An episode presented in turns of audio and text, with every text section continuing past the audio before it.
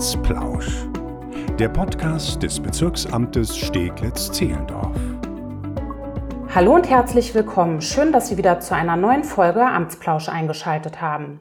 Ich bin Nina Badur und heute geht es mit unserer vierteiligen Reihe zum Thema polizeiliche Präventionsarbeit weiter. In den letzten Folgen ging es um die Themen Trickdiebstahl, Trickbetrug, Jugendkriminalität und das Thema Fahrraddiebstahl. Heute spreche ich mit Doreen Rudolph, der Opferschutzbeauftragten und Koordinatorin für häusliche Gewalt, über genau diese Themen. Hallo Frau Rudolph, schön, dass Sie da sind. Guten Morgen, Frau Badur. Stellen Sie sich doch gerne einmal kurz vor.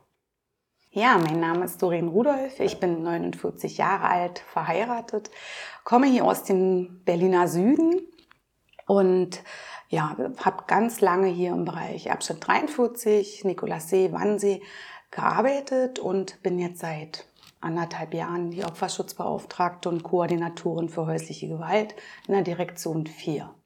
Was bedeutet Opferschutz konkret und welche Maßnahmen beinhaltet er? Opferschutz als solcher Begriff beinhaltet eigentlich alle gesetzlichen Regelungen, um die Position des Opfers, des Verletzten und Zeugen im Strafverfahren durch Zuerkennung eigener Teilhaberrechte und vielfältigen Schutzrechten und Maßnahmen zu stärken. Der polizeiliche Opferschutz, der beinhaltet im Grunde genommen, dass eben alle Polizeibeamtinnen und Polizeibeamte innerhalb und des, außerhalb des Strafverfahrens den Opfern gerecht werden. Das heißt eben eine vertrauensvolle Zusammenarbeit und eben versuchen, schnell Beratungs- und Hilfsangebote eben ähm, zur Verfügung zu stellen und eben die besondere Ausnahmesituation des Opfers zu beachten, über die Opferrechte aufzuklären, über das, den Ablauf des folgenden Verfahrens und dann eben auch an adäquate Hilfs- und Beratungseinrichtungen zu vermitteln. Die Hauptaufgabe besteht eigentlich, dass man die Direktionen oder sind darauf bedacht, eben auf ihren ähm, Ebenen Netzwerke mit Hilfs- und Beratungseinrichtungen zu initiieren und zu unterstützen und somit eben auch in die polizeiliche Arbeit mit einzubeziehen. Es wird ja in den Medien oft über häusliche Gewalt geredet. Was ist damit genau gemeint? Häufig denkt man zuerst an gewalttätige partnerschaftliche Auseinandersetzungen. Das ist von dem Begriff häusliche Gewalt auch tatsächlich beinhaltet. Man sagt eben, häusliche Gewalt unabhängig vom Tatort betreffen Gewaltstraftaten zwischen Personen, die mal in einer partnerschaftlichen Beziehung waren oder noch sind, aber auch die in einem Angehörigenverhältnis zueinander stehen nur wenn es zum Nachteil von Kindern ist, also Erwachsene ähm, üben Gewalt aus gegenüber Kindern, dann sagt man dazu nicht häusliche Gewalt. Wie würde man das dann nennen? Das ist entweder ein Misshandlungsschutzbefohlener, je nachdem, wie sich die Gewaltstraftat im letzten, ähm, sag ich mal, zusammensetzt, wie die sich gestaltet, wird das dementsprechend dann eben als Misshandlung von Kindern oder auch als ähm, Körperverletzung aufgenommen oder beziehungsweise äh, in der Polizei bezeichnet. Ja, man könnte annehmen, dass es so etwas wie häusliche Gewalt eher in weniger, naja, sagen wir, gutbürgerlichen Bezirken wie auch Steglitz-Zehlendorf gibt. Ist das ein Trugschluss? Das ist auf jeden Fall ein Trugschluss, weil häusliche Gewalt betrifft alle Bildungs- und Einkommensschichten, existiert in allen Altersgruppen, Nationalitäten und Religionen. Häusliche Gewalt ist ein verdecktes Problem oftmals und betrifft eben zum Großteil das gesellschaftliche Umfeld und zwar unmittelbar. Und diese Gewaltstraftaten haben meist weitreichende gesundheitliche und soziale Folgen. Und die sind, sage ich jetzt mal, in unterschiedlichen Bevölkerungsschichten sicherlich unterschiedlich strukturiert und auch sozialisiert. Oftmals spielen hier auch ähm, soziale Abhängigkeiten eine Rolle oder finanzielle Abhängigkeiten eine Rolle. An sich hat sich aber die Struktur der Straftaten im, im Rahmen häuslicher Gewalt auch etwas verändert. Wir haben jetzt zu Corona tatsächlich beobachten müssen, dass eben Straftaten innerhalb der Familie, also nicht nur unter Partnerschaften, sondern eben auch im allgemeinen Familiengefühl Gefüge zugenommen haben. Das heißt Geschwister untereinander oder auch eben Jugendliche oder erwachsene Kinder, die zu Hause noch leben, zum Nachteil ihrer Eltern.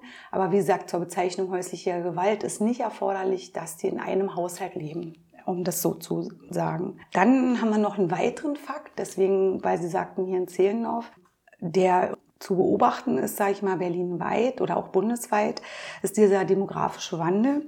Es ist eine große Herausforderung, dass wir viele Partnerschaften haben, wo einer den anderen pflegt. Und ähm, hier kommt es halt oft auch zu Überforderungssituationen. Und Überforderung erzeugt eben oftmals auch Gewalt. Und ich denke, hier gibt es noch ein großes Dunkelfeld, wobei eben die Motivlage hier ein bisschen anders liegt, äh, wie oftmals bei partnerschaftlicher Gewalt, wo es um Machtdemonstrationen geht. Ne? Ähm, hier ist eben auch Überforderung oftmals die Ursache, dass es zu häuslicher Gewalt in, im Sinne der Definition kommt. Mhm. Sie sagten gerade Dunkelfeld. Bedeutet nochmal genau was? Dunkelfeld sind gewalttätige Übergriffe, die nicht zur Anzeige kommen. Ich denke gerade Straftaten, die im sozialen Umfeld stattfinden, innerhalb der Familie, innerhalb der Partnerschaft, im Zuge der Pflege, sind halt oft mit großem Schamgefühl belastet, äh, sind von außen nicht immer so schnell zu erkennen und ähm, Familienangehörige scheuen sich oft, eben Strafanzeige zu erstatten. Ähm, selbst äh, Nachbarn scheuen sich, Strafanzeige zu erstatten, weil es eben ein sehr privates Feld ist und oftmals auch eins zu eins Situationen. Was kann ich als Betroffene oder Betroffener tun? Ähm, Sie haben es gerade selbst auch nochmal gesagt, verständlicherweise spielen da auch große Ängste und eben bei einigen auch eine Form von Schamgefühl mit. Ja, versuchen Sie sich einer Person Ihres Vertrauens mitzuteilen, vielleicht um Hilfe und Unterstützung zu bitten. Überlegen Sie sich, ob Sie Strafanzeige erstatten, weil auch die Polizei dann Maßnahmen hat, Ihnen dort zu helfen. Es gibt die Big Hotline in Berlin, wo Sie sich Beratung holen können. Es gibt das bundesweite Hilfetelefon, wo Sie sich Beratung holen können. Aber versuchen Sie, Ihre Situation zu verändern und wenn Sie in eine Gefahrensituation oder in eine absolute Notlage eben wirklich 110 zu wählen und sich Hilfe zu holen, damit Sie nicht in die Gefahr kommen, ähm, schwerst Opfer einer Gewaltstraftat zu werden. Sie können natürlich, wenn Sie da diesen Weg nicht wählen, auch immer noch einen zivilen Rechtsweg wählen. Das heißt, Sie gehen zu Ihrem zuständigen Familiengericht und können dort eine Schutzanordnung beantragen. Das macht jemand mit Ihnen zusammen, einem Rechtspfleger.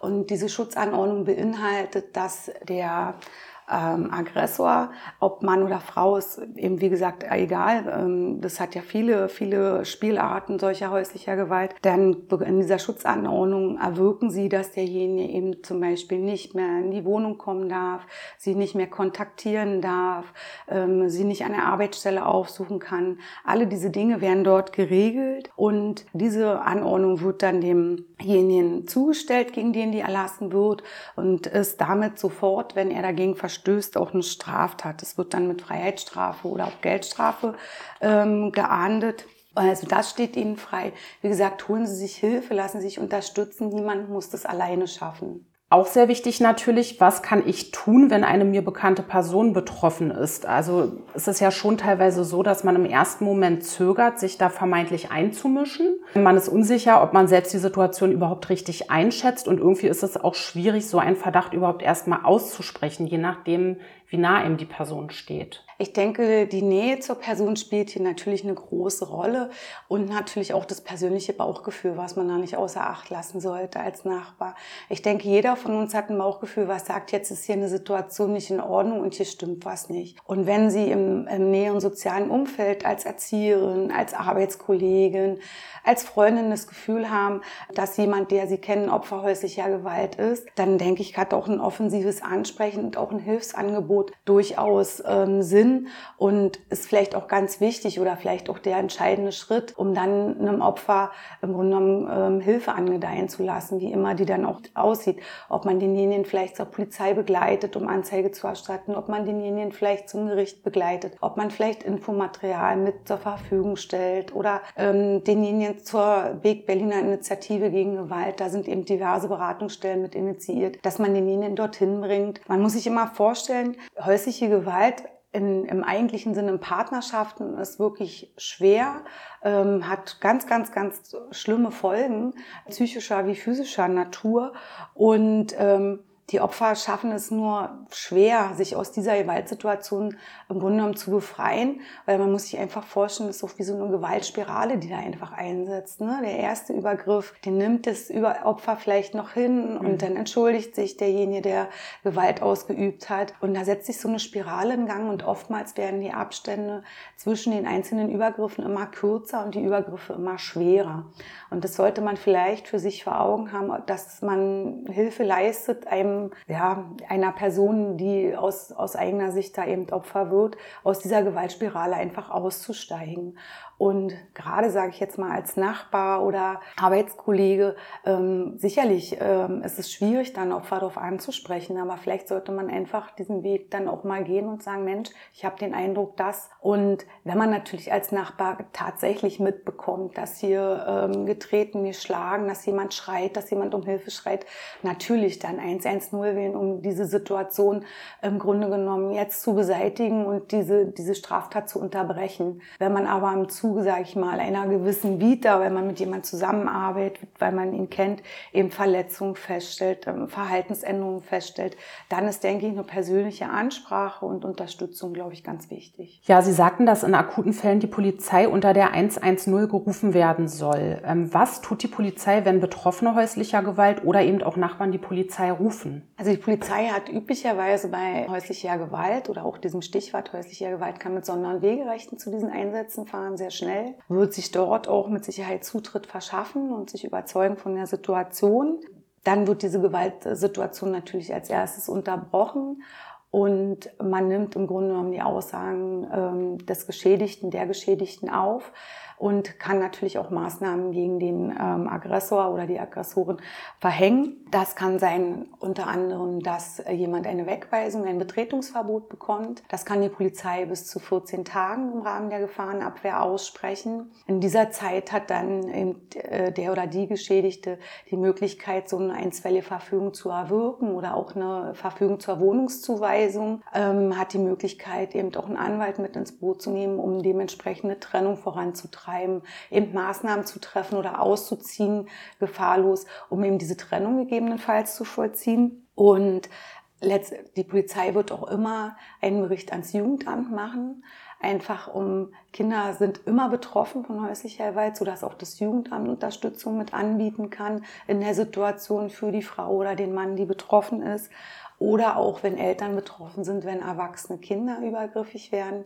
Ähm, auch da muss einfach ähm, dann Hilfe vielleicht mit dran von außen. Es wird eben eine Beweisaufnahme gemacht. Wenn eine Vielzahl von Verletzungen sind, wird man ähm, dem der Geschädigten empfehlen, in die Opferschutzambulanz zu gehen und dort die Verletzung äh, beweisgerecht zu dokumentieren.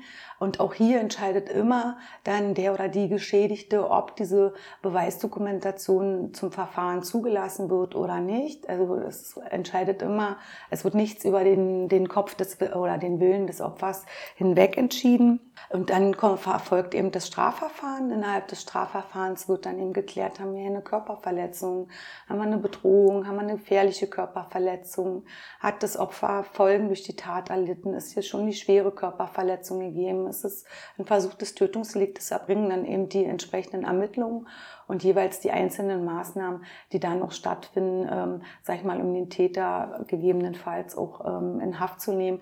Da muss man immer den Einzelfall betrachten, was hier passiert. Aber eigentlich bemühen sich wirklich, ähm, sage ich mal, die Einsatzkräfte hier entsprechend Hilfe angedeihen zu lassen und ein Ermittlungsverfahren tatsächlich ähm, auszulösen. Ähm, hier wird auch zum Beispiel dokumentiert, wie sieht die Wohnung aus, äh, hier werden Spuren genommen, eben alles das, was polizeiliche Maßnahmen beinhalten und natürlich auch diese Datenweitergabe an Weg. Ähm, hier wird dem Opfer angeboten, dass es seine Daten hinterlässt, also seine Telefonnummer und seinen Namen, so dass sich ähm, Big direkt an das Opfer wenden kann. Also ist dann Anruf. Es gibt auch ein mobiles Interventionsteam von Big, die verabreden sich mit dem Opfer, gegebenenfalls auch an einem geschützten Ort. Wie gesagt, häusliche Gewalt ist ganz komplex, ganz vielseitig. Manche schaffen es noch nicht, sich sofort zu trennen. Aber auch hier geht Beek mit dran und versucht eben Unterstützung zu leisten, äh, in dem Sinne auch das Opfer zu bestärken oder zu unterstützen bei allen weiteren Maßnahmen. Es gibt auch die Möglichkeit, einen psychosozialen Prozessbegleiter zu beantragen, der das Verfahren mit begleitet. Es gibt die Möglichkeit, eine Zeugenbetreuung zu bekommen. Also da sind schon ganz viele Sachen jetzt, die für den oder die Geschädigte ähm, genommen angedacht werden, um es zu unterstützen im weiteren Prozess ähm, und der Ermittlung und mhm. eben die Situation langfristig zu verändern. Ein Punkt, auf den ich gerne nochmal zurückkommen würde, ist das Thema mit der Opferschutzambulanz. Sie sagten ja, dass es die Möglichkeit gibt, dass man dort die Verletzungen, die man hat, untersuchen kann, beziehungsweise auch damit ja Beweise sicherstellt, das aber nicht zwangsläufig heißt, dass das gleich in einem Verfahren zum Tragen kommt. Das ist vielleicht auch nochmal ganz wichtig für alle Betroffenen zu wissen, denn ich kann mir vorstellen, dass man da auch oft diese Bedenken hat. Jetzt gehe ich da hin und dann wird das alles irgendwie erfasst und vielleicht möchte ich das auch noch gar nicht oder es ist ja auch so eine Frage, wie weit bin ich da? Also ich kann nur die Gewaltschutzambulanz in Berlin nur empfehlen. Wie gesagt, der, der oder die Geschädigte entscheidet selber, was von diesen Daten tatsächlich ähm, in die Akte kommt und gibt im Grunde genommen diese Dokumentation frei oder auch nicht. Aber dort wird im Grunde genommen ähm, dokumentiert und zwar beweissicher, wie alt sind Verletzungen, wie schwer sind Verletzungen. Eben, wie gesagt, da wird generell ein gesamtes Bild gemacht äh, von den Verletzungen, die ein Opfer hat. Und man muss sich einfach vorstellen, auch ein Richter ist nur ein Mensch. Und ob ein Funkwagen fotografiert, ein Würgemerkmal oder dort das ganz ordentlich gemacht wird und auch mit den dementsprechenden Folgen mit dokumentiert wird, ähm, das beeindruckt schon im Verfahren. Und natürlich obliegt es jedem Opfer, das freizugeben oder auch nicht. Aber aber wenn es sich dazu entscheidet, diesen Gerichtsprozess mitzumachen und beziehungsweise ähm, auch möchte, dass der Täter dafür verfolgt wird, dann ist diese gerichtsfeste Dokumentation der Verletzungen ganz elementar. Weil man muss sich einfach vorstellen, häusliche Gewalt sind oftmals eins zu eins Situationen. Also der Täter wird immer bestreiten, dass er das getan hat. Und dabei kann so eine Dokumentation schon sehr gut helfen, weil da wird auch gesagt, na, äh, das Opfer wurde vielleicht schon zwei Wochen davor, hat schon Hämatome an bestimmten Stellen wie schwer, wie doll gewirkt und solche Sachen, die ein normales Foto gar nicht aussagen kann. Aber die Menschen, die dort arbeiten, das sind Experten und die können dazu auch eine Aussage treffen und die ist aus meiner Sicht ganz wichtig, um gegebenenfalls ein Strafverfahren zu betreiben. Aber wie gesagt, nicht über äh, den Kopf des Opfers hinweg. Letzte Entscheidung hat immer derjenige, der dort seine Verletzung dokumentieren lässt. Wir hatten schon über das Thema Hotline gesprochen und Sie haben uns auch äh, ausführlicher zu der Big Hotline erzählt. Ähm, gibt es noch andere Hotlines, die Hilfs- und Beratungsangebote anbieten? Es gibt noch das bundesweite Hilfetelefon. Und ähm, diese, der Anruf ist kostenlos, ähm, wurde jetzt auch viel im Stadtgebiet beworben, ist ähm, über das Bundesministerium finanziert und dort kann man ebenfalls telefonische Beratung bekommen, wenn man jetzt die Big Hotline nicht erreicht. Aber wie gesagt, das steht einem frei. Dort kann man auch zum Beispiel chatten. Solche Geschichten sind dort möglich. Aber ähm, man muss, also es ist immer Beratung. Die können einem jetzt keine aktive Hilfe in Form ein, zum Beispiel einer Unterbringung im Frauenhaus etc. pp. besorgen. Das kann BIG, die können da unterstützen. Dieses bundesweite Hilfetelefon kann zwar Infos geben und Fragen beantworten und zu Opferrechten und so weiter, kann aber nicht unmittelbar vor Ort Hilfe leisten. Das kann die Berliner Initiative gegen Gewalt gegen Frauen, die können da sehr schnell auch hier vor Ort Hilfe leisten. Gibt es zum Abschluss noch etwas, das Sie den Hörerinnen und Hörern mit auf den Weg geben wollen? Sicherlich ist häusliche Gewalt ein Phänomen, ähm, wo sehr groß der Fokus drauf liegt, aber Opferschutz ist aus meiner Sicht eben noch viel mehr und betrifft auch alle.